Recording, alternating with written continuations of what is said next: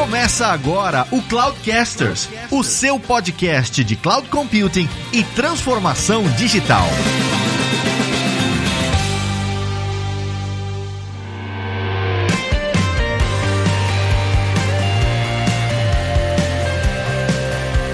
Pessoal, aqui é o Lázaro Alves e vocês vão entender por que, que canonicidade é tudo no desenvolvimento mobile. Fala pessoal, aqui é o Fabrício Sanches e eu sabia que desenvolvimento híbrido é para os fracos.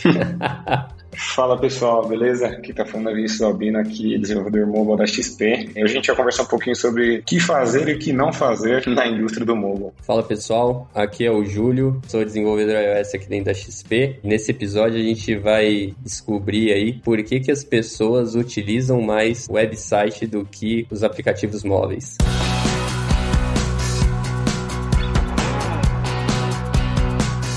Estamos de volta aqui com o Cloudcasters, mais um episódio com os nossos amigos da XP Inc. Eu tenho que sempre me controlar, porque eu sempre tento falar XP Investimentos e não é, é XP Inc.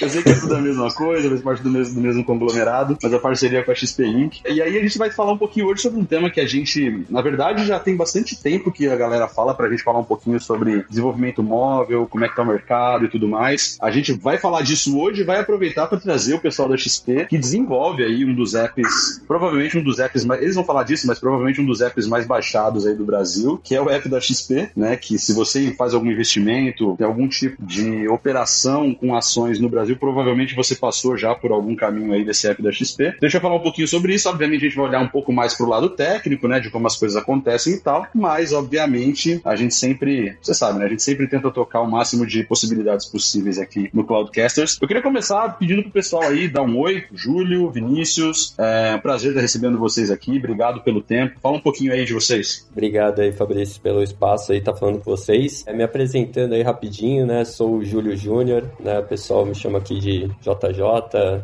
Julião, tem vários apelidos aí nesse pouco mais de três anos, quase quatro anos de XP. Entrei para formar o time mobile dentro da XP, ainda antes era XP, né? Não era XP Inc. A gente virou XP Inc. ali em 2019. E aí a gente tô desde o começo do app, então a gente passou por diversos desafios ali para ter aí construir o melhor aplicativo de investimentos do Brasil. E agora a gente está mudando e não só sendo de investimentos, mas também de produtos bancários ali digital, né? Então esse é um pouco dos nossos desafios e falando um pouquinho mais de mim também. Bom, sou Vinícius Albino, mais conhecido aí na XP como Albino. Tô aí na XP, vamos fazer, vai fazer aniversário agora no começo do ano, três anos de XP. Eu entrei aí para fazer, enfim, nossa, na época a nossa corretora de criptomoedas, né, XDEX. Hoje ela não existe mais, mas enfim, foi um projeto legal, a gente aprendeu bastante coisa. Já trabalhei, enfim, dentro da XP em diversos projetos, da da XP, da Rico, Design System, enfim, tô sempre tentando ajudar ali na melhor maneira possível como é que a gente está tá evoluindo na parte mobile, né? E,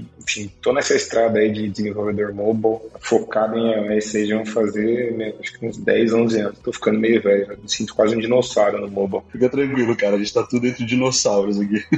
É. Quando eu começo a falar de data, assim, eu começo a entrar em depressão, cara. Fala de data, de experiência, de tempo, de projeto. Outro dia eu tava atualizando o resumê ali e, e aí eu te coloquei lá, falei, nossa, eu preciso ajustar aqui, né? Eu coloquei, pô, 20 anos de desenvolvimento. Caralho, já 20 anos trabalhando com esse negócio, dá, dá, um, dá uma depressãozinha.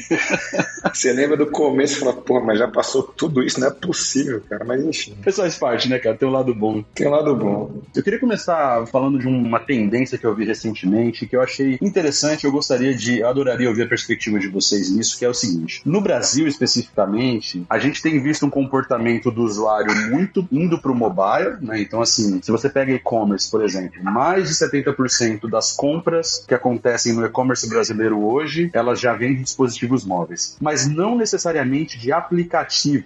Isso quer dizer o seguinte, que o cara, ele compra muito lá na, na Amazon, no Magalu, ou onde quer que ele vá comprar as coisas, no Mercado Livre, mas ele usa o site. Ele só acessa o site através do mobile, mas ele compra através do site. Existia no passado uma tendência de que os big apps, né, os hub apps, tinha vários nomes para isso, eles se consolidariam porque o brasileiro ele não tem um celular de ponta no geral, né? Ele tem um celular mediano com uma capacidade de memória bem limitada, então ele opta não por instalar, sei lá, Eu gosto do restaurante do Joaquim da Esquina, mas ao invés de eu instalar o app do restaurante do Joaquim da Esquina para pedir a comida lá, eu peço via iFood, por exemplo. Então eu tenho só um app instalado no meu celular que me leva para isso. Eu olhei essas duas informações e eu fiquei meio. Elas, porque elas são meio contraditórias, né? Ao mesmo tempo que você tem um público que está cada vez mais ávido por consumir conteúdo e por comprar e por fazer tudo via mobilidade, ao mesmo tempo não instalando muitos aplicativos no celular por conta das limitações técnicas, não só do device em si, mas também de internet, 3G, esse tipo de coisa. Qual é o take de vocês? Vocês que trabalham com provavelmente um dos maiores apps do Brasil hoje, qual, qual é o take de vocês em relação ao comportamento do usuário? A gente está mesmo nessa linha ou não? A gente está vendo realmente uma tendência dos usuários indo para esses grandes apps, esses hub apps? Como é que vocês estão vendo isso assim? Esse assunto é, é interessante, assim, eu, eu tenho um ponto de vista que ele se conecta um pouco por que, que vários usuários utilizam o navegador e não o aplicativo,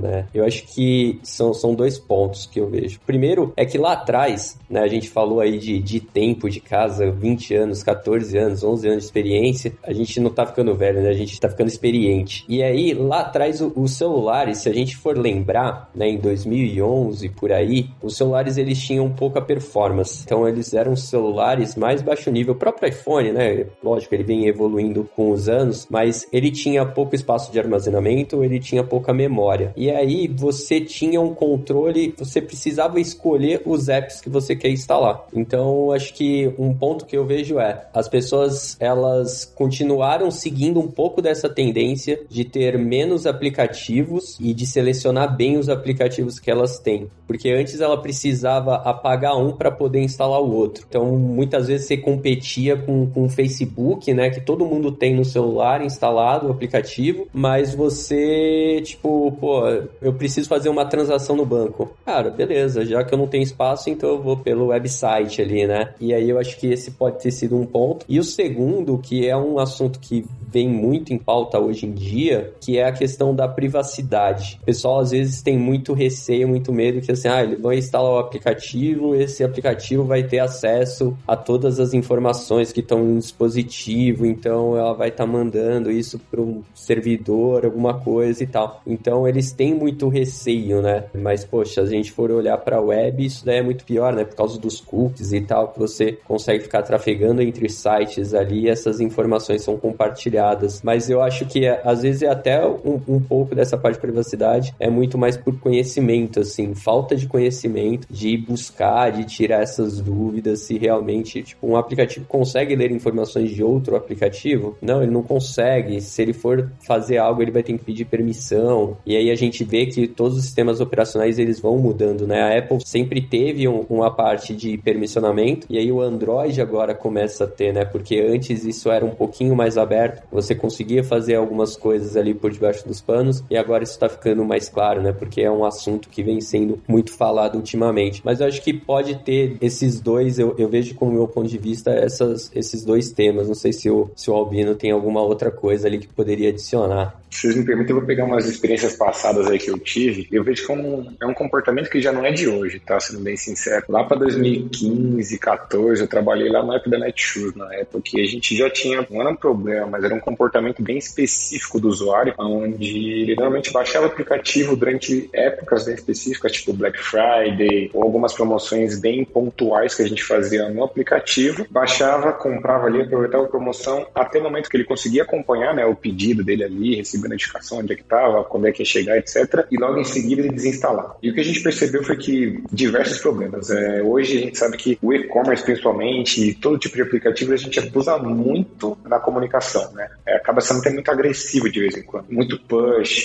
você recebe muita comunicação e vem a ver promoção e acesso aplicativo, etc. Então eu entendo que né, é uma vertente de, de marketing que é importante, só que o usuário ele acaba sendo muito penalizado por isso. Tanto que até mesmo Apple, Google, etc., deram diversos mecanismos para o usuário meio que, enfim, diminuir a contagem de notificações e comunicações que ele recebe no, durante o dia. Mas aí cai, eu acho que no, no que o Júlio falou também, né? Da falta de conhecimento do usuário do sistema operacional. Porque o que eu ia perguntar era justamente isso, né? Eu acho que lá atrás, essa questão que o Fabrício pontuou, ela era muito forte, né? Olha, dispositivo é muito caro, era muito limitado de memória tal. Isso criou um comportamento no brasileiro de, olha, eu baixo só se for estritamente necessário e apenas aquelas apps que eu uso. Eu acho que com o passar do tempo, esse comportamento foi ficando porque muitos não buscaram ali conhecimento para entender como que funciona o armazenamento de dados, né, cookies na, na, na, web ou como que funciona a troca de informações e também a questão de notificações, porque quando, quando o Júlio estava falando, eu estava pensando nisso também, né? No meu caso de uso aqui. Tem um outro fator que é muito complicado. Tem muitas situações em que você instala um app apenas para aquela transação específica. Tipo, você não é cliente da loja, você não é cliente do lugar, você, mas você viu uma oportunidade ali e você instala a app naquele momento. Só que é uma app a mais que tem que atualizar no seu device, que na hora que você vai receber notificação de update de apps, aparece lá 45 apps que precisam ser atualizadas, né? Aí você fica lá 20 minutos atualizando. E às vezes você vai usar somente uma vez. Analisando o comportamento do brasileiro, o brasileiro ele tende a pesquisar bastante também, né? E fazer essa compra de oportunidade. Do tipo, olha, você falou da Netshoes, né? Às vezes o usuário que comprava e baixava e depois desinstalava o aplicativo é aquele usuário que viu, igual você falou, Black Friday. Ele viu lá uma mega promoção na Black Friday, ele adorou, comprou. Mas ele não necessariamente é um cliente ali daquele e-commerce que vai ser fidelizado, né? Então eu acho que tem esse fator também. Tem um comportamento, né? Tem a falta de conhecimento. E aí eu quero, depois que você terminar sua fala, Albino,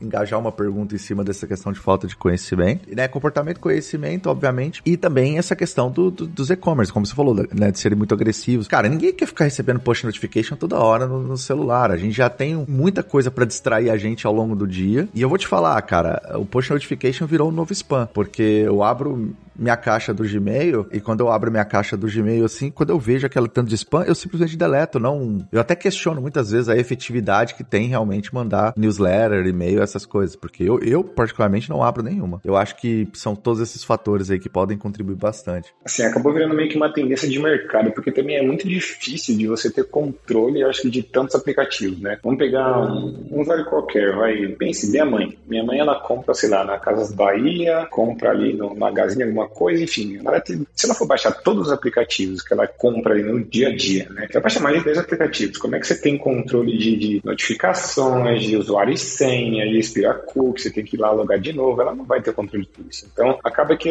ela mesma prefere não baixar nenhum. E aí eu acho que isso foi uma tendência que as próprias Google e Apple entenderam que estava acontecendo, e aí a gente tem hoje aquele nova tendência, né? Que no Brasil ainda está começando, está muito embrionário ainda, mas lá, lá fora funciona muito bem nos Estados Unidos, enfim, outros países funcionam muito bem, que são aqueles instant apps, né, o, ou app clips, que é basicamente a parte, né, mais importante ali do fluxo do aplicativo. Então, por exemplo, se você está no, no, aplicativo do, do, sei lá, do Uber, você tem o instant app ali que é basicamente você falar de onde você está, para onde você vai, pedir uma corrida ali no aplicativo e, bom, você não baixa o aplicativo, você só faz aquele pedido rapidamente e logo em seguida o aplicativo ele é desinstalado. Ele só tem um fluxo que é de extrema importância ali para você, sei lá, pedir um, um café no Starbucks e logo em seguida você já não tem mais interação nenhuma, você não recebe pushes, não tem mais nada, você só faz o fluxo mais importante. Então, eu acho que as próprias grandes empresas estão entendendo e percebendo que esse é um comportamento habitual do usuário. Talvez não faça tanto sentido, a não ser que, quem você comentou, aquele usuário é fidelizado à marca, fidelizado, né, aquele aplicativo, ele não vai ter mais aquele aplicativo instalado. Então, para não perder, né, a experiência que teoricamente o,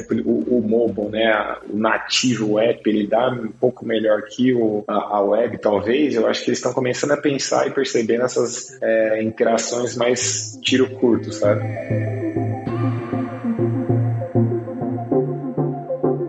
Será que a gente está falando então de que no médio prazo aí o landscape de desenvolvimento de aplicativos, porque foi, né, gente, nos últimos anos a gente teve uma, uma inundação de aplicativo, de aplicativo para absolutamente tudo. Será que a gente está falando agora, a gente entendeu que esse comportamento de instalar múltiplos apps talvez não seja o ideal, por conta de tudo isso que a gente já está falando, e a gente está falando de nos próximos anos, no médio termo aí, vamos dizer, sei lá, cinco anos, o landscape de apps vai mudar muito e a gente tende a ir para esses grandes apps no celular do, do consumidor consumidor final, ou esses clip apps que você acabou de mencionar, Albino? Será que é para isso que a gente está indo? Eu acredito que sim, viu? Porque se você for pegar até a China, o pessoal da XP eles fizeram uma viagem para a China, é, lá em 2019, né? E aí putz, voltaram ali com, com várias coisas, várias novidades e tal. E na China você tem bastante apps também, só que lá você tem os super apps, né? Que a gente chama. E aí você tem um WeChat, que ele além de ser um chat, você consegue pagar coisa, então você usa no metrô, você usa na loja. Então ele tem vários mini apps dentro deles, de parceiros, de integração, de tudo, e você tem apenas um único aplicativo, né? Uma coisa que eu vejo também que é interessante, às vezes talvez as empresas fazem um pouco errado, é porque assim, se você, a sua web e o seu aplicativo, eles têm exatamente as mesmas features, você está dando uma opção de escolha para o seu cliente. E aí, pensando como empresa, isso é muito ruim, né? Porque você precisa manter os dois sempre iguais e você precisa ter pessoas dedicadas para isso. Porque quando a gente fala de desenvolvimento web e desenvolvimento mobile, eles não são a mesma coisa. Então, o tipo de profissional que a gente busca são diferentes. Aí você precisa manter os dois. Mas quando a gente pega, por exemplo, um Instagram, você tem a web que você consegue acompanhar uma timeline. Só que o app do Instagram, ele tem outras funcionalidades que te agregam mais valor do que o site. E aí faz com que você tenha cada vez menos acesso no site e mais pelo app. O site do Instagram é horroroso. Exato, é. E, e o Facebook também, né? É muito feio ali. Eles têm essas, é, essa pegada diferente. Então o aplicativo ele é muito melhor. E aí faz com que você tenha aquele app. É que a gente não tem aquele boom, né, de redes sociais, porque basicamente essas daí vieram para tomar conta. Então, geralmente todo mundo tem ali no o seu Instagram, tem o seu WhatsApp, tem seu Facebook, todos são da mesma empresa mas você não tem vários concorrentes, por mais que agora tenha alguns menores ali que ganham uma fama, ganham alguma coisa, mas depois você vê que eles caem ali, né, de produção, digamos assim, de acessos. Mas aí eu acho que esse é o ponto chave também, que é você conseguir entregar mais coisas a partir do aplicativo. É que nem, putz, você quer pedir um iFood, você pode pedir, mas pelo aplicativo você tem outras vantagens e você tem coisas a mais ali também. Então por isso que te tem um pouco dessa facilidade que esses apps conseguem ter com que as pessoas pessoas tenham no celular dela. E os demais, putz, você consegue fazer a mesma coisa. Você pode comprar numa festa, você pode comprar em qualquer lugar, no Casas Bahia, que o app e o site, eles vão ser iguais, às vezes até o aplicativo é inferior, né, por conta ali da forma que foi desenvolvido e uma série de pontos ali que podem prejudicar um pouco da experiência, né. E qual é o papel do PWA nisso? Porque eu, eu lembro que quando o PWA surgiu, né, todo mundo falava, caramba, o mesmo code base, então do ponto de vista de gerenciamento vai ficar muito melhor e não sei o que, que você consegue ter as, as mesmas funcionalidades e tal. Para mim, claramente, o Instagram, o site, quando eu pego o site, né, e comparo com o aplicativo, me parece que é um PWA, mas é um PWA mais capado, assim, sabe? Tipo, eles pegaram, me parece que eles fizeram um, um código ali pro app do Instagram, fizeram um fork daquilo ali, geraram um, um app mais porcaria e colocaram, ó, esse aqui é o nosso site, porque a diferença é gritante de experiência, né? Eu acho que foi intencional, cara. Mas o meu ponto é, será que isso vai ser uma tendência para todos? Tipo, eu vou capar os meus sites e vou deixar ali, ou vai,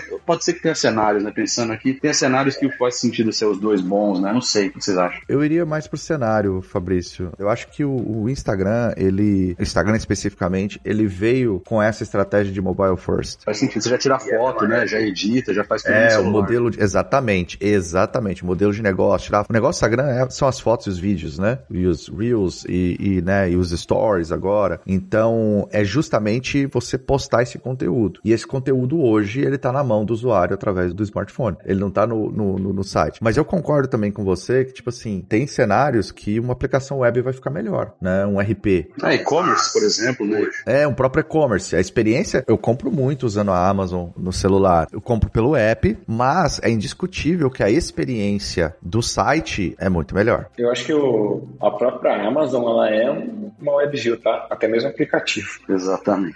É um PWA ou, ou, é um híbrido da vida ali? É, não sei, mas esse aqui é, é um WebView, com certeza, isso com certeza. A Apple e o Google estão deixando o WebView? Porque antigamente eles estavam meio que bloqueando isso, né? É, assim, deixa até certo ponto, né? A Amazon é um caso muito peculiar porque ela tem é quase um 50-50. Então tem uma parte do aplicativo que ela é nativa e tem uma parte do aplicativo que ela é com WebView. Então ele tem um pouco de cada um, assim. Que a Google e a Apple devem bloquear, tipo assim, ó, fiz um WebView e carrega o meu site, né? É, aí, Exato, isso. aí não faz muito sentido, né? Ou a parte de update remoto, né? A Apple também bloqueia e o Google tá começando a querer bloquear também. Então isso pode matar um pouco ali de. É, é porque PWA é como quando a gente fala de web ali, seria mais ou menos uma estrutura de micro front-ends, né? Com, com uma estrutura de microserviço, quando a gente compara até com web. Então você consegue ter diversos pacotes da sua aplicação funcionando de maneiras independentes, né? Então você sobe, aponta para uma URL, para um domínio e, e aquilo roda ali, você tem uma, uma experiência dos dois. E aí o PWA ele te dá alguma coisa a mais que é as coisas que tem no nativo, então ele tem algumas integrações, você vai ter uma integração com push, você vai ter uma integração com a parte de câmera, né, com algumas coisas que são do hardware daquele dispositivo mesmo, né, câmera, Bluetooth e tal. Então o ele te oferece isso, ele tem algumas libs que fazem esse bind de comunicação, mas algumas coisas que eles estão bloqueando é você, realmente, se você sobe uma aplicação inteira, ela é WebView, tipo, só uma casca nativa, a Apple bloqueia, e também atualizações remotas, né, por mais que eles não consigam pegar isso o tempo todo, mas se você for uma, uma empresa que utiliza desse artifício de ficar mandando atualizações remotamente sem estar tá enviando correções para a loja, a Apple pode pegar e pode barrar seu aplicativo. Então eles vão lá e suspendem seu aplicativo da loja. Tem alguns casos que eu já vi acontecer, né? O pessoal na, na comunidade ali muito já falou, então por isso que você trata. E aí a Amazon, que é o que muitas empresas fazem, né? Eles têm lá é, um desenvolvimento até um pouco mais full stack, então você não tem pessoas 100% dedicadas ao mobile, né? Como você tem ali em outras empresas, né? O Uber, por exemplo, é uma empresa totalmente dedicada a desenvolvimento nativo e aí o ponto em questão é sempre experiência, porque a maioria desses apps, né, que nem Facebook, é muita coisa do Facebook, ou, ou Uber, ou Netflix, Netflix, eles têm a experiência nativa, ela é muito boa, né? Então você quase não reclama dessa, dessa experiência desses apps, porque ele te atende muito bem, que é um pouco do desenvolvimento nativo ali, te oferece esse poder, né? De você conseguir ter uma experiência realmente melhor comparado às outras linguagens ali. Esse é um assunto que eu acho interessante acompanhar as tendências e tal, porque eu me lembro que no passado, quando essas plataformas mobile surgiram e tal, todo mundo lançou app. E agora a gente tá vendo que tá dando uma meio que uma filtrada em como que essas apps funcionam. E eu me lembro que um dos conceitos que lá atrás era muito promissor, mas que depois, com o tempo, a última vez que eu olhei isso e quando eu tive mais contato com o desenvolvimento móvel no passado, e a empresa do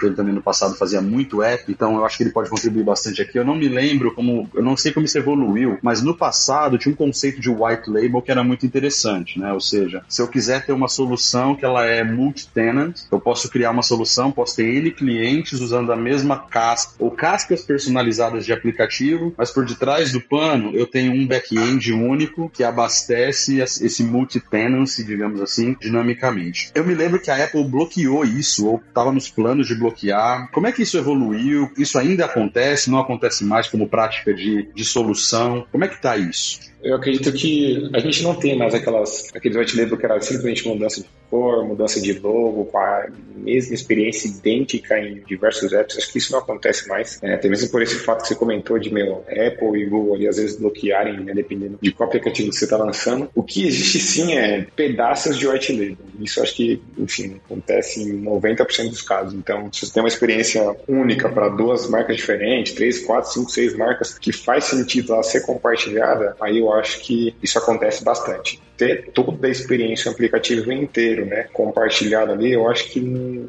é mais difícil. Eu acho que ainda existe, mas é bem mais raro. Tá? Eu acho que compartilhar pedaços de experiência, eu acho que acontece bem mais e, sendo bem sincero, na minha opinião, faz muito mais sentido. Tá? Esse tema, né, de white label, a gente trata ele também aqui dentro da XP, mas eu acho que entra um ponto que é em relação à modularização, entendeu? Porque antigamente a gente, o pessoal criava um app, né, e a própria Apple na WWDC, né, que é um evento que eles fazem para desenvolvedores, eles pregavam muito o uso ali do, do MVC, né, como uma arquitetura, né, de desenvolvimento de software. Ela é super super antiga e aí ela, traz, ela tem uma série de limitações, né? Só que como ela, ela mesmo induzia o pessoal a usar isso, no começo era muito fácil, então você criava monolitos. E aí você tinha um white label que era exatamente esse ponto que o Albino falou. Você troca a cor, você troca a fonte, o logo e você sai distribuindo em várias, várias lojas, vários clientes, né? Você vende isso para o seu cliente, customiza e entrega. E agora a gente entra muito mais, né, numa questão de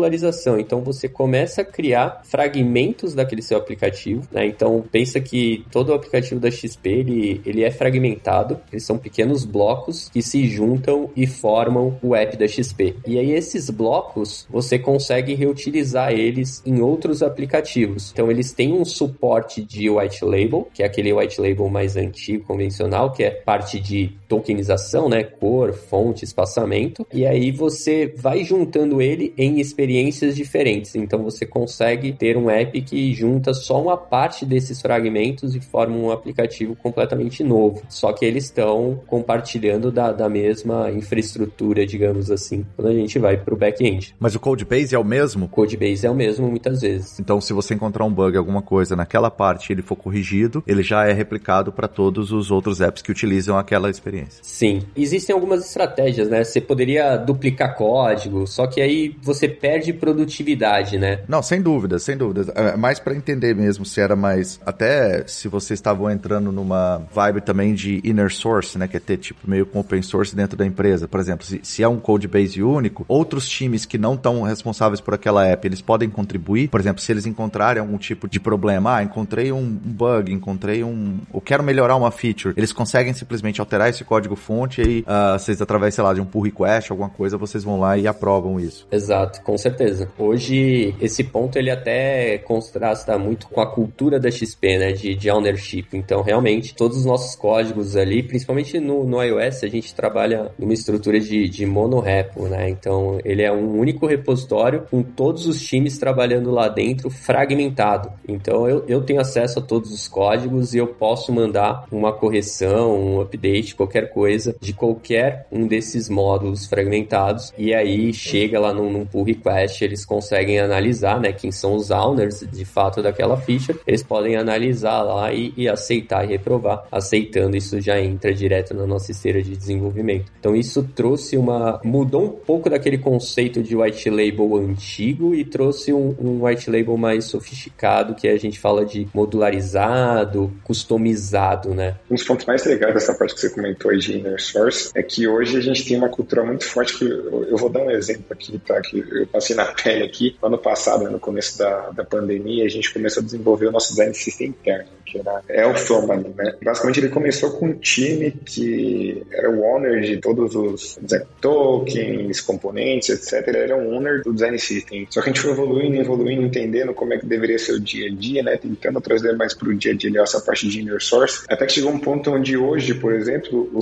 ele é 100% inner source. Não tem mais um time dedicado, tá? De desenvolvedor mobile. Basicamente são os desenvolvedores de diversos times que vão contribuindo ali e vão evoluindo, vão criando por request, se acha bug corrige, precisa criar um novo componente cria. Então é um projeto que é 100% inner source e funciona meio que de uma maneira natural, assim, sabe? Ele é muito colaborativo. Eu acho que a gente não tá no ideal, eu acho, mas tá chegando num ponto bem legal nessa cultura de inner source dentro da XP, sabe?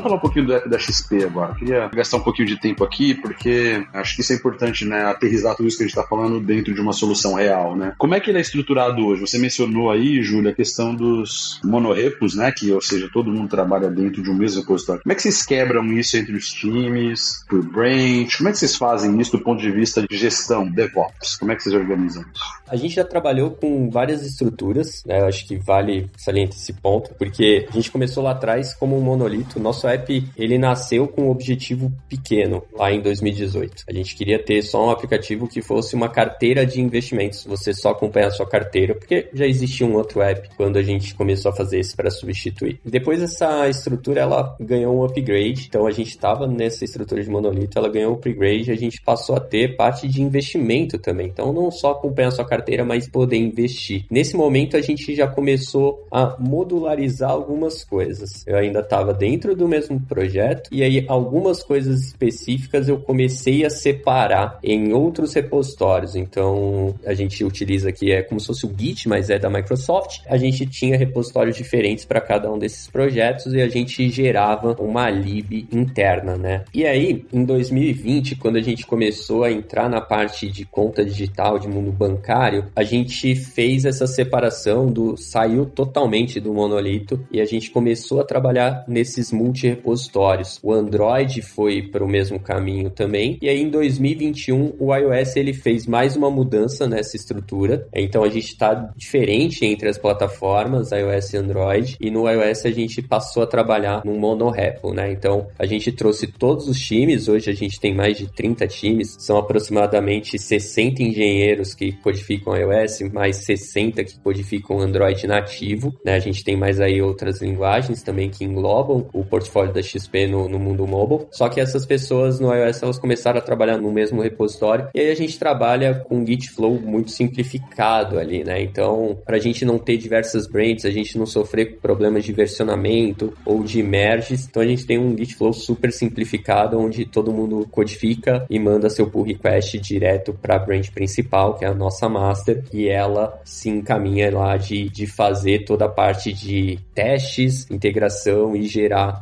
versão do nosso app. E aí no Android eles ainda trabalham nessa estrutura de multi-repositórios, então esses 30 times a gente tem aproximadamente, é, são uns 40, 50 repositórios, então às vezes um time cuida mais de mais de um repositório, então ele vai lá e desenvolve as soluções deles diferentes, mas tudo isso se engloba depois dentro do repositório antigo que era do app principal, que antes era o monolito, ele deixou de ser porque a gente começou a extrair aqueles pacotes, mas ele voltou, ele volta a existir apenas para consolidar esses fragmentos ali, né? No caso do iOS, a gente já tá todo mundo junto. Então, tem algumas facilidades de desenvolvimento, outras não, prós e contras dos dois formatos. Então, a gente trabalha nesse, nesses dois atualmente aqui dentro da XP. Isso do ponto de vista de front-end ou front-end e back-end também? Isso no, no ponto de vista mais de front-end, né? Nosso back-end a gente trabalha muito orientado a, a, a microserviços, né? Então, a gente tem ali, digamos que seria o multi-repositórios. A gente também trabalha com outro conceito que é de BFF, né? Então, a gente cria contratos entre o nosso back-end e o nosso front-end que esse BFF ele atende. Então, ele gosta exatamente o que o mobile precisa visualizar e esse back-end ele pode bater em diversas outras APIs de diversos outros domínios ali e ele consolida tudo em uma única informação e retorna isso para o app de uma maneira mais, mais fácil. Então eu não preciso eu como um desenvolvedor front, né, mobile, ficar batendo em diversas APIs e ficar montando a minha estrutura de tela. Não, às vezes já vem no próprio back-end isso já mais formatado. Eu não, eu não sou muito familiar com esse conceito de BFF, mas seria um API Management. Vocês criam lá o produto dentro de um API Management e, e aí essa,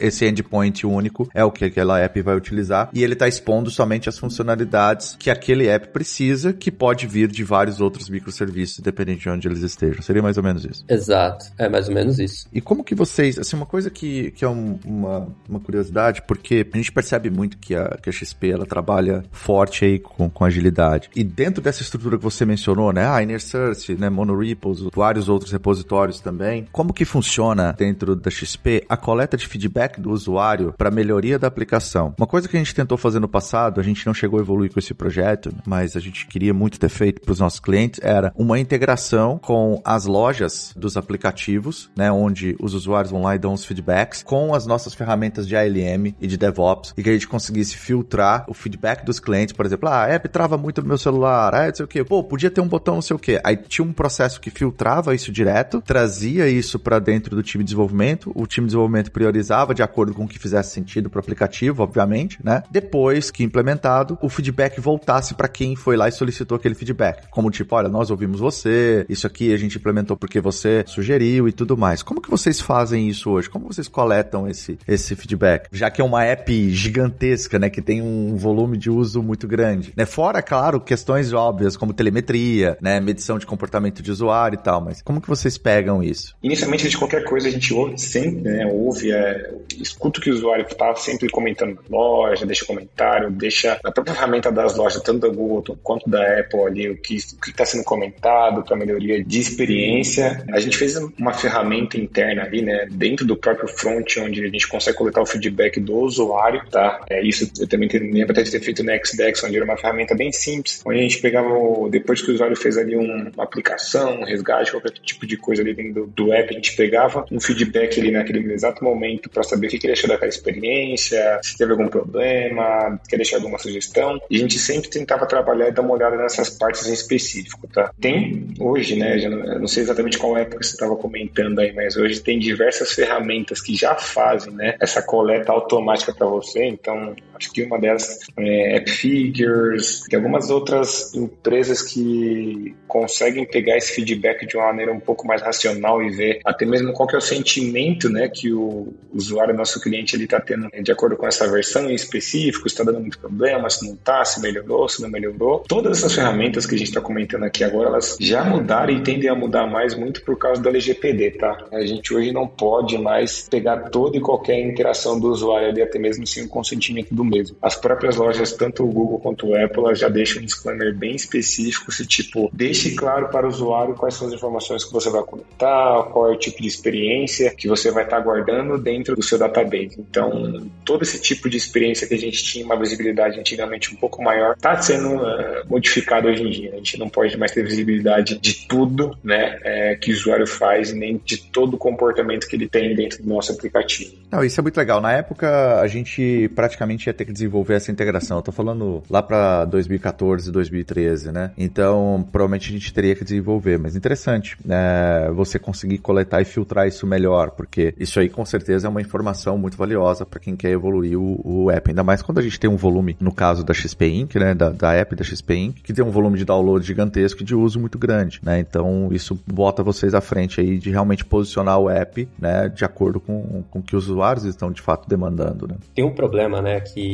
a gente tem diversas ferramentas que são disponibilizadas hoje em dia e aí o grande problema é como que você consegue centralizar isso para que a empresa consiga olhar esses dados e, e, tomar alguma medida, né? Pô, a gente tem toda a parte de analytics que a gente usa o Google Analytics, a gente tem toda a parte de experiência do cliente, tipo reclamações da loja direto no Google Play, na Apple Store, uh, a gente utiliza ali, né, que, que o Omino comentou dentro da própria jornada de features, algumas coisas ali de experiência do cliente. Então, a gente roda um mecanismo ali de C-Chat, então, tipo, você consegue pegar e medir uh, a pontuação daquela experiência. Só que como que você consolida tudo isso e dá para o pessoal de produtos poder fazer a análise e transcrever isso para melhorias de feature ou novas funcionalidades, né? Então, hoje a gente tem né, um, um data lake que meio que todas essas informações que a gente coleta desde NPS, desde alguns comentários de loja, coisas do back-end que a gente tem de, de todo o fluxo transacional, mais coisas de analytics, a gente condensa tudo hoje dentro de um data lake e isso pode virar diversos dashboards que os times de produtos acabam solicitando e fazendo a análise. E aí, com base nisso, você consegue, olha, criamos uma nova funcionalidade porque a gente viu que, pô, isso estava sendo pedido na loja, não sei o que, ou corrigimos um problema de bug que a gente não tinha identificado, porque também a gente começou a perceber que os clientes estavam reclamando disso, ou de uma API que começou a ter muito acesso e a gente viu que estava tendo, sei lá, duplicações, triplicações de chamadas, ou estava também, pô, ninguém acessa essa área do aplicativo e você vê que a experiência aí você consegue fazer um teste AB. Então, foi um grande desafio que a gente teve, né, de conseguir conseguir consolidar essas informações, porque antes elas eram completamente separadas, cada um num lugar, e isso era muito ruim para a gente evoluir no produto, porque a gente olhava para um lugar e aí a gente não tinha outra parte da informação, não conseguia chegar numa melhor experiência. Agora a gente consegue fazer, ainda lógico, tem algumas coisas para a gente melhorar, obviamente, mas a gente já consegue ter esses dados mais centralizados ali que facilita bastante. Um dos pontos que você tocou agora há pouco, não sei, não lembro se você foi o Albino, mas algum de vocês falou que vocês utilizam as tecnologias nativas, né? Tanto para iOS quanto para Google. No Google Java e aqui no iOS provavelmente o Swift, né? Porque essa conversa do, do nativo versus o híbrido é sempre uma discussão que rola nesse mundo mobile e tal. E vocês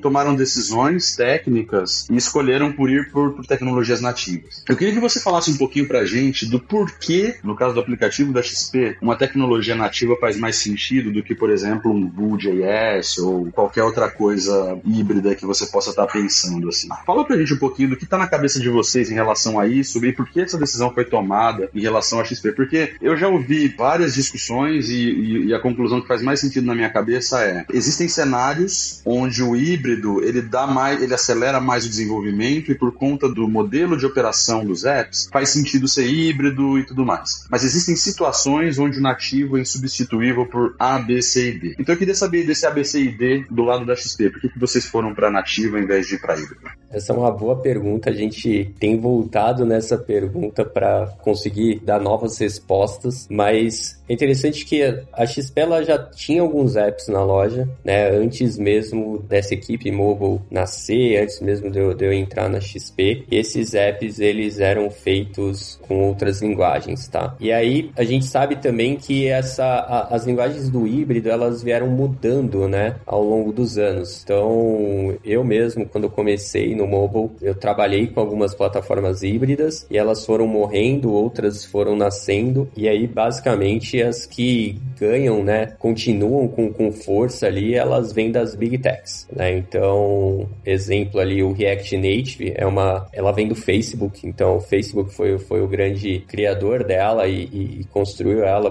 colocou ela open source. Você percebe que hoje poucas pessoas falam em React Native, até porque o próprio Facebook parou de dar suporte. A gente teve também algumas coisas, tem algumas coisas em Xamarin, a gente tem um app inteiro escrito em Xamarin que é da Clear, que é também uma corretora do nosso grupo, e ela é mantida pela Microsoft, né? Então a gente vê que a Microsoft vem sempre colocando novas atualizações, melhorando a forma com que você constrói parte visual dentro do, do Xamarin, vem fazendo integrações para facilitar um pouco do uso com o nativo, e agora você tem uma outra surgindo ali que é o Flutter, né? E quem encabeça ela é o Google, né? Então o Google está colocando uma força, um marketing muito grande. E aí um ponto que, que acontece quando a gente olha assim para startups, modelos de negócio onde você, cara, precisa gerar valor, você precisa gerar resultado no curto prazo, que esse modelo híbrido ele atende muito bem, né? Porque você tem uma velocidade de desenvolvimento, você consegue lançar um MVP mais rápido, mas à medida que a sua empresa cresce, você vai ganhando escala, você precisa dar manutenção nisso, você precisa garantir uma melhor experiência do cliente o nativo ele acaba prevalecendo, porque é algo que não perde força nunca, né? Então, assim, foi lançado lá em 2007,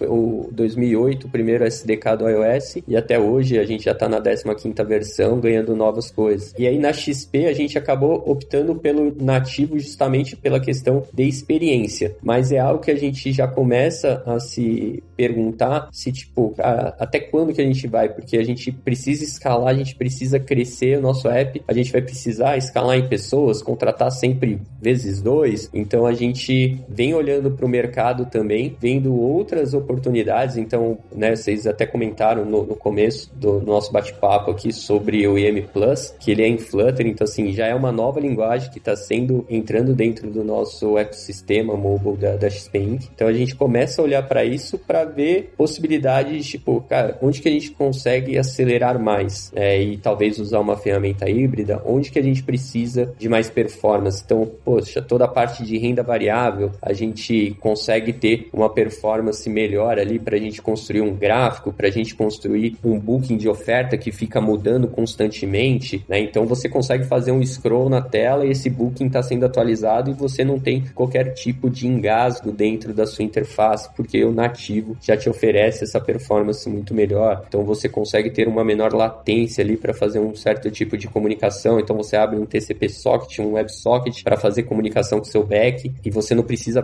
passar por uma camada de bind adapter que o seu híbrido te oferece. Então você consegue trazer muito mais experiência que aquele famoso tipo escovar bit para que você ganhe ali poucos milésimos de segundo, mas que isso faz uma diferença no final da experiência, né? Ah, isso numa escala de uso faz toda diferença, com certeza. Né? Se a gente está falando de uma app que tem milhões de downloads, né, que tem um uso gigantesco, com certeza faz toda a diferença. E aí está a importância dos times de produto interno na decisão da arquitetura, né?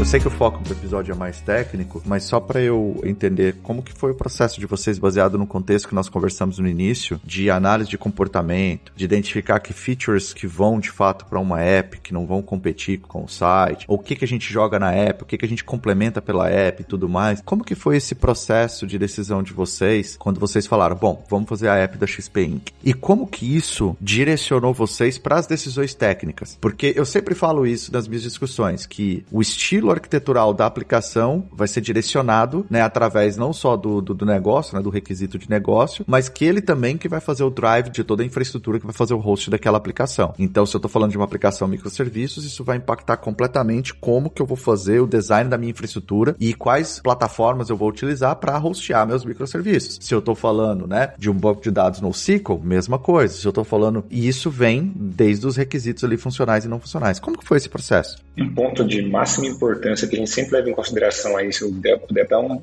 um passinho para trás só ainda nessa parte de nativo, não nativo, etc., eu acho que é o ponto que a gente tem que entender sobre escalabilidade. Né? A coisa mais importante que a gente né, tenta fazer quando usa o híbrido ali é ganhar velocidade. Seja velocidade de desenvolvimento, velocidade de entrega de, de produto, de feature, etc. E até mesmo quantas pessoas a gente vai conseguir ter no nosso time trabalhando ali. Então, eu acho que inicialmente o nativo ele é de extrema importância para todo startup que está entendendo ali exatamente como é que funciona o negócio, quer fazer teste, quer errar, quer aprender. Então, eu acho que dá uma velocidade muito grande ali no início do negócio. A partir do momento que você começa a escalar, né, que você começa a crescer e você começa a ter uma necessidade um pouco maior ali de não só de estabilidade, escalabilidade e algumas outras coisas, você começa a ter que pensar no, no nativo, porque o híbrido, seja ele Flutter, seja Xamarin, seja PhoneGap, enfim, ele acaba tendo uma limitação de performance, né? Ele consegue ir até certo ponto. Um exemplo bem básico disso é, são as outras empresas tipo Spotify, Airbnb. Elas já tentaram ir para esse caminho do híbrido e aí, por experiência,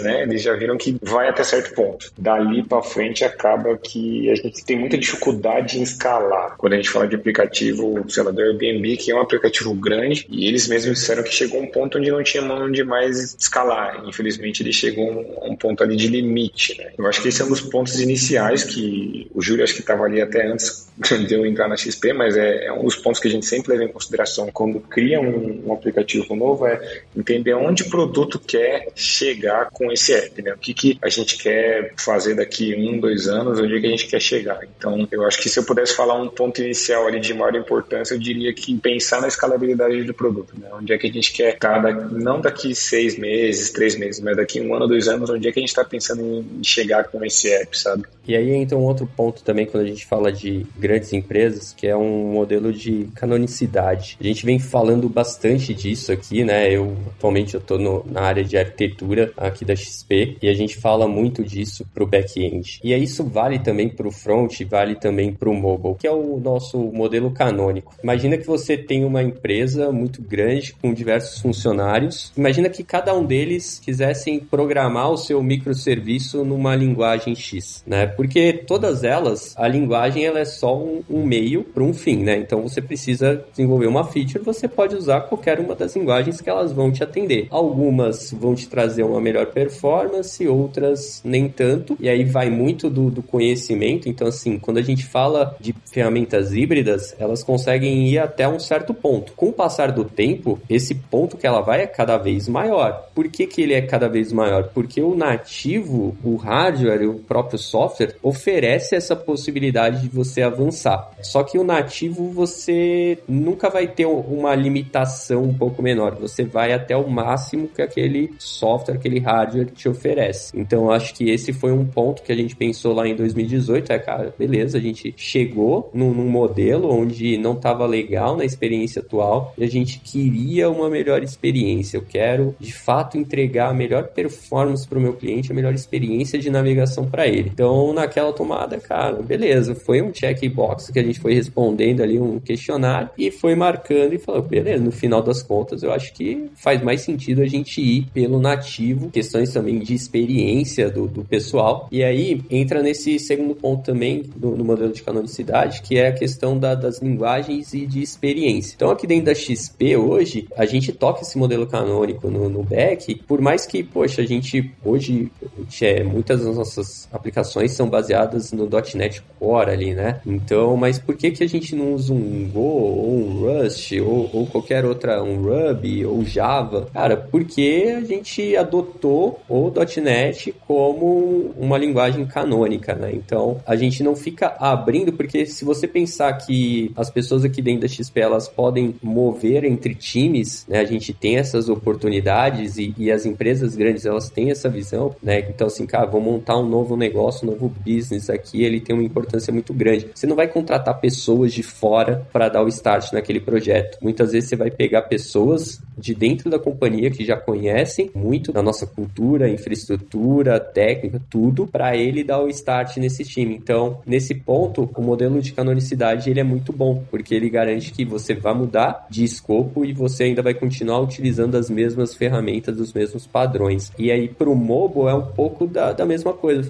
porque assim, a integração entre ferramentas híbridas e nativos, elas funcionam? Funcionam, mas você precisa ter alguns retrabalhos ali. E as ferramentas híbridas também tem momentos que elas pedem um código nativo. Então você não tem como escapar disso. Você vai precisar em algum momento fazer algum código nativo. Então assim, eu vou contratar pessoas aqui, mas elas têm que ter conhecimento no nativo. Se elas não tiverem, eu vou precisar contratar no mercado. Se você já tem nativo, basicamente você você consegue resolver tudo isso, né? Lógico, entra muito na, na questão de conhecimento técnico dos desenvolvedores, da parte de contratação, mas você consegue garantir essa facilidade e principalmente em questões até de arquitetura de software, né? Então, a gente consegue hoje padronizar. Né? Eu falei, pô, são 60 engenheiros que seguem a mesma arquitetura de software para todos os nossos módulos, para todos os nossos fragmentos, tanto no iOS quanto no Android. Não é a mesma arquitetura, né? Tipo um Uber que criou uma arquitetura deles, que é utilizada nas duas linguagens, e lá eles codificam em Kotlin no Android, que é a mesma coisa aqui na XP, e Swift no, no iOS, mas eles usam da mesma arquitetura. Não é o caso aqui ainda da XP, a gente não, não chegou nessa necessidade, mas a gente consegue padronizar. E quando a gente vai para algumas outras ferramentas, ela já tem outros padrões a serem seguidos, que é tendência ou, ou que a própria comunidade indica você seguir. Então você teria uma curva de aprendizado maior e o seu modelo de canonicidade ele passa a não ser tão efetivo, né? Então você troca de, de escopo, você tem uma curva de aprendizado, né? Sua performance cai porque você precisa reaprender algumas coisas. Eu gostei muito de tudo que vocês falaram, eu acho que faz total sentido, cara. Qual que é a, o racional por detrás do modelo de system design que vocês adotaram? Né? Porque, pelo que eu entendi, se eu entendi corretamente, Android e, muito embora vocês estão trabalhando para criar uma convergência entre os dois ambientes, a maneira como vocês desenvolvem, né? Ainda eles são, eles me parecem muito separados, né? Existe uma estratégia completamente diferente da outra, dependendo do modelo que você vai. E aí, do lado da arquitetura, que olha para esses dois ambientes como um todo e fala assim, putz, eu preciso entregar arquiteturas para o aplicativo da XP em Android e em iOS. Como é que vocês pensam o system design desse negócio, né? Como é que vocês saem olhando para tudo e colocam de pé uma arquitetura que faça sentido para os dois cenários, considerando que vocês têm dois modelos bem diferentes para as duas plataformas? Como é que vocês tratam isso? Esse ponto eu acho que a gente tem algumas coisas que elas são exatamente iguais, assim, né? São algumas regras ou guardrails que a gente gosta de falar aqui. A primeira delas, toda a parte de design, né? Então, visual, componentização, tudo isso, a gente tá dentro do nosso design system. Nossos componentes visuais, eles funcionam exatamente igual no iOS e no Android. A parte de customização, né? Os inputs que você tem desses componentes visuais, eles são os mesmos. E aí eles montam cada um dentro da sua própria plataforma e o output deles é exatamente igual. Então essa parte de, de design system já é um consenso dentro do XP que, cara, toda a parte visual que eu criar, preciso criar dentro do Soma que é o nosso design system, porque ali você escala o nosso modelo de componentização de, de ferramentas e consegue ter essa padronização. Um outro ponto também que a gente tem é uma visão aí um pouco mais arquitetural, que é em relação o que que é coisas core que a gente vai replicar isso para todas as aplicações. Então, poxa, nossa camada de comunicação com a internet, nossa camada de comunicação com Analytics, nossa camada de comunicação com Tuggles, tipo, tudo isso são ferramentas core que a gente consegue, também a gente cria ela, chega no consenso que, olha, a gente precisa ter isso daqui e aí isso é exatamente igual nas duas plataformas. O que muda geralmente é em questão de arquitetura de desenvolvimento, que é mais o pattern de desenvolvimento de software ali, de interface, né? Então, ah, um eu estou utilizando o Viper, por exemplo, o outro estou utilizando o MVVM. Só que, por mais que essas camadas sejam diferentes, no final o input é o mesmo, o output também. Aí a gente vai subindo um pouco esse nível e aí a gente entra no nível de features white label, que a gente chama, que são features já que funcionam, né, nesse esquema multi-tenancy, então eu posso distribuir ela para diferentes marcas e aí a gente vai vai subindo um pouquinho dessa pirâmide e tendo features mais reservadas para um tipo de app específico. E aí os apps são as nossas verticais, né? Cada app basicamente tem a sua vertical, ele vai ter o seu conjunto de, de features. Então, essa é a visão que a gente tem mais macro da arquitetura do app dentro da XP. Ela é igual. Independente se a gente usa multi-repositório ou monorepo, essa estrutura ela é exatamente igual. A visão que a gente tem é exatamente a mesma. E aí o que muda é a forma de você construir uma interface visual. Você usa a arquitetura X, o outro usa a arquitetura Y. E também essa parte de comunicação com o back ela é exatamente a mesma, né? Então,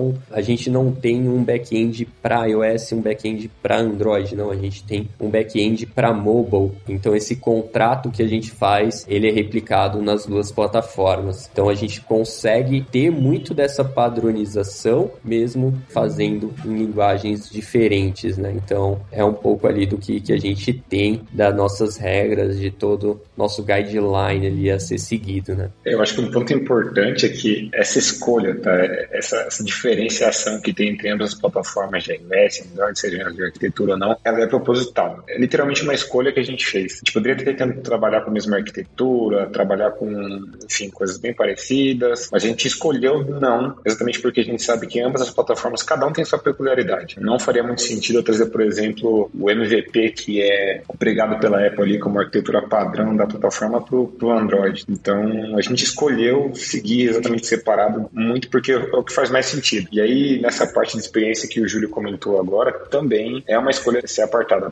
Assim, apesar das telas elas serem muito parecidas, assim, elas têm, uma, elas têm uma semelhança muito próxima, a interação do usuário com o Android e com o iOS é completamente diferente. Então, não faria sentido a gente criar uma mesma experiência idêntica em ambas as plataformas. Porque, por exemplo, em alguns celulares Android a gente tem o swipe né, na tela ali para voltar. Alguns celulares Android têm ou não ainda aquele botãozinho físico físico de voltar na tela. No iOS isso já não existe. Então, são coisas muito peculiares ali no, no detalhe que não faria sentido a gente tentar padronizar, muito porque a gente quebraria né, a experiência do usuário ali, por exemplo, um usuário que está 100% acostumado com o ecossistema da Apple e do iOS, tendo que se acostumar com algo que não é do seu dia a dia, né? Coisa que é, por exemplo, do Android. Então, não faria muito sentido para o cliente final padronizar tudo, assim, sabe? Faz total sentido. E o que vocês usam para gerar os bundles de publicação na loja? Que ferramenta vocês usam? Vamos falar um pouquinho de ferramenta. Eu sei que existem algumas opções no mercado, mas tem algumas que são preferidas. Assim, Estou curioso para saber o que a XP usa para gerar os bundles. É, eu acho que na parte de geração de bundle, release ali, a gente usa hoje né, o Azure da Microsoft, basicamente para fazer automação de ambas as pipelines de release, tanto de, de iOS quanto Android. No iOS a gente usa bastante Fastlane, então para gerar o bundle e fazer o, o IPA, a gente usa o Fastlane. Tem algumas outras ferramentas que a gente está começando a testar no iOS, que é, enfim, para a gente ver se consegue ganhar um pouco mais de performance, exatamente nessa parte de release, que é tanto Buck, Bazel, que são algumas ferramentas de Facebook e Google que servem ali como compilador, né? Na parte do Android, uso o Gradle, né, que é a ferramenta quase que nativa ali do Google junto com o Android Studio, para gerar o, o bundle também. Então, acho que a gente não foge muito de, de, de ferramentas de mercado, não, Júlio? É isso aí. Eu acho que quando a gente fala de Brasil, tirando né, alguns grandes apps ali que já olham mais para o mundo lá fora, a gente tá usando basicamente tudo que eles usam, né? Então, tirando a parte de CI que a gente usa a Azure, você tem Circle CI, você tem o Bitrise, né? Você tem o Travis CI, todas elas ferramentas que fazem basicamente a mesma coisa. Algumas delas já te facilitam algumas integrações, já fazem, rodam o compilador ali, o Xcode build e tal. E aí lá fora a gente já começa a entrar nesse mundo de build system, né? Então a gente começa a observar isso e também trazer para dentro da XP. A gente já vem estudando isso, não só no iOS também, como no Android, né? Porque à medida que o app vai ficando grande, você precisa ter performance nessa parte de CI para que você consiga otimizar o máximo de tempo possível, né? Porque senão você vai levar horas ali para crescer, para conseguir fazer uma publicação. Então a gente vem olhando bastante para isso ali, mas inicialmente a gente tá, tá coberto com todas essas ferramentas que o Albino falou mesmo. Show de bola. Vocês, vocês chegaram a olhar já o App Center da Microsoft, não? Sim, a gente utilizava ele, né? O App Center, ele é uma ferramenta para distribuição, né? Então, você consegue fazer um programa de beta ali também. A gente utilizou no começo, depois a gente acabou abandonando porque o próprio, né, no iOS o Test Flight, ele começou a fazer esse trabalho bem melhor. Então, o Test Flight era uma ferramenta, era terceira, não era da própria Apple. Ela funcionava super bem ali para o programa de beta. A Apple foi lá, comprou o Test Flight e aí trouxe diversas melhorias para ele e hoje a gente utiliza ele no iOS. Então fica muito mais fácil esse gerenciamento, né, de, de versões beta e aí você promove do beta direto para a loja. E no Google a gente utiliza o Firebase, que aí já veio também com algumas melhoras ali em cima ao App Center, né, em relação ao App Center. Então a gente utiliza ele para os nossos programas de beta interno e também a gente acaba utilizando o próprio Google Play. Eu acho que ferramenta do Google Play, assim, eu que, que trabalho com, com Apple já há muitos anos, assim, eu, eu tiro o chapéu pro Google Play porque dá de 10 a 0 na, na Apple Store em, em várias coisas. E lá eles têm um programa, né? Então você tem o beta, você tem o alpha e você consegue ir promovendo versões dos seus apps para isso também. Então você, basicamente, você pode, se você quiser, você consegue ficar apenas no Google Play, no, no Android e ficar apenas no Test Flight ali com, com iOS e parar de usar essas outras ferramentas, né, que fazem distribuição para você ali. A gente já usou, né, o App Center logo no comecinho, foi acho que durante uns seis meses, oito meses, e aí a gente acabou mudando ali.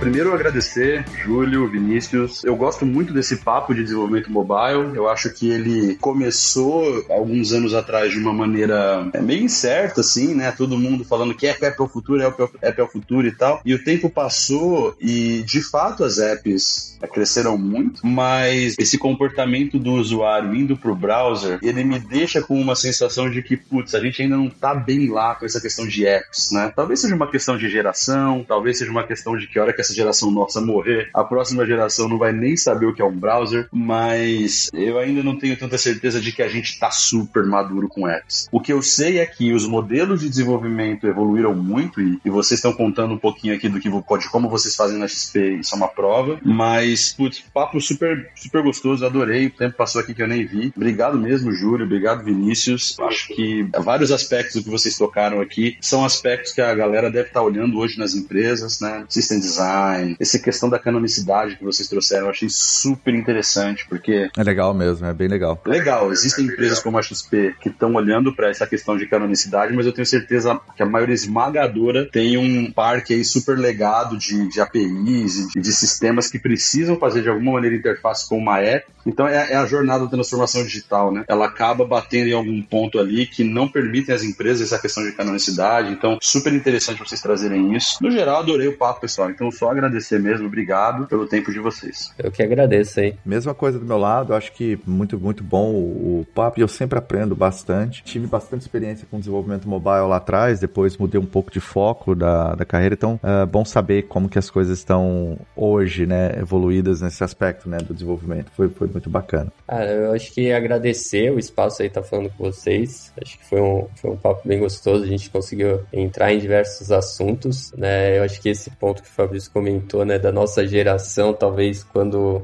nossa geração mudar, a gente vai ter menos coisas no, na web e mais nos aplicativos, né? A gente percebe que várias empresas que o público-alvo delas são mais jovens, né? Próprio Nubank, por exemplo, você começa a perceber como eles já induzem você a só usar o aplicativo. Então, você quer abrir uma conta, vai pro app, você quer fazer alguma coisa, vai pro app e tal. Eu acho que a XP, olhando como companhia, a XP ela ainda precisa ter os dois, porque a gente tá falando às vezes de investimento, né? Então, assim, eu acho que o celular é muito rápido. Você quer fazer uma aplicação rápida que, sei lá, um assessor te mandou alguma coisa, ou uma oportunidade que você viu e você quer ir lá comprar com poucos cliques, é muito bom. Mas às vezes um desktop para você fazer um acompanhamento melhor, deixa eu olhar um gráfico, deixa eu olhar uma lâmina de um produto, deixa eu fazer umas contas no Excel, né? Que, pô, quando a gente fala de mobile ali, não tem ferramentas tão boas assim, né? Então você vai lá, tem um desktop com Excel e tal para fazer um pouco de conta. E aí eu acho que acaba você precisando ter um desktop para você ter aquele um pouco mais um momento de tranquilidade. Então acho que é até por isso que a própria XP ela não. A gente não é só o mobile only, né? O mobile first que a gente chama. A gente tem algumas coisas assim que seguem essa tendência, mas as outras a gente procura dar uma experiência igual ou um pouco melhor em um ou um pouco melhor no outro, justamente por questão de, de negócio. Mas é interessante saber como que vai ser o futuro ali. E aí a gente aqui na, na XP, a gente está olhando muito para isso, né? Para que a gente possa ficar sempre antenado e, e qualquer mudança a gente conseguir mudar de direção rápido para não ficar para trás. Eu acho que, primeiramente, agradecer de novo pelo espaço, a gente poder estar tá compartilhando um pouquinho aqui da nossa experiência, como é que é o nosso dia a dia. Como o Júlio falou, acho que a gente está, assim, é uma jornada, né? É um processo. Eu acho que a gente hoje está exatamente nesse estado que a gente comentou aqui, de, enfim, ter alguns aplicativos nativos, temos alguns híbridos, tem Flutter. A companhia como um todo está olhando com bastante carinho para essa parte, porque exatamente, como a gente vem comentando aí, eu acho que o mobile, enfim, ele veio para ficar, então cedo não vai sair então a gente já está pensando em próximos passos, como é que a gente consegue evoluir toda a nossa experiência em, em mobile como um todo. E assim, eu acho que a gente está começando a se conseguir se posicionar como talvez aí uma empresa de, de, de tecnologia mobile forte, assim, sabe? Eu acho que a gente está começando a talvez trazer um pouco mais de experiência e, e exemplo do que, que, pode ser feito numa empresa do tamanho da XP quando a gente conversa isso um pouquinho sobre mobile, sabe? Muito bom, pessoal. Show de bola. Mais uma vez, gente, muito obrigado pelo tempo de vocês, pela experiência compartilhada. E Lázaro, valeu pela parceria de sempre. E para quem teve a paciência de ouvir a gente até agora, valeu e até a próxima. Ah, e feliz ano novo, hein?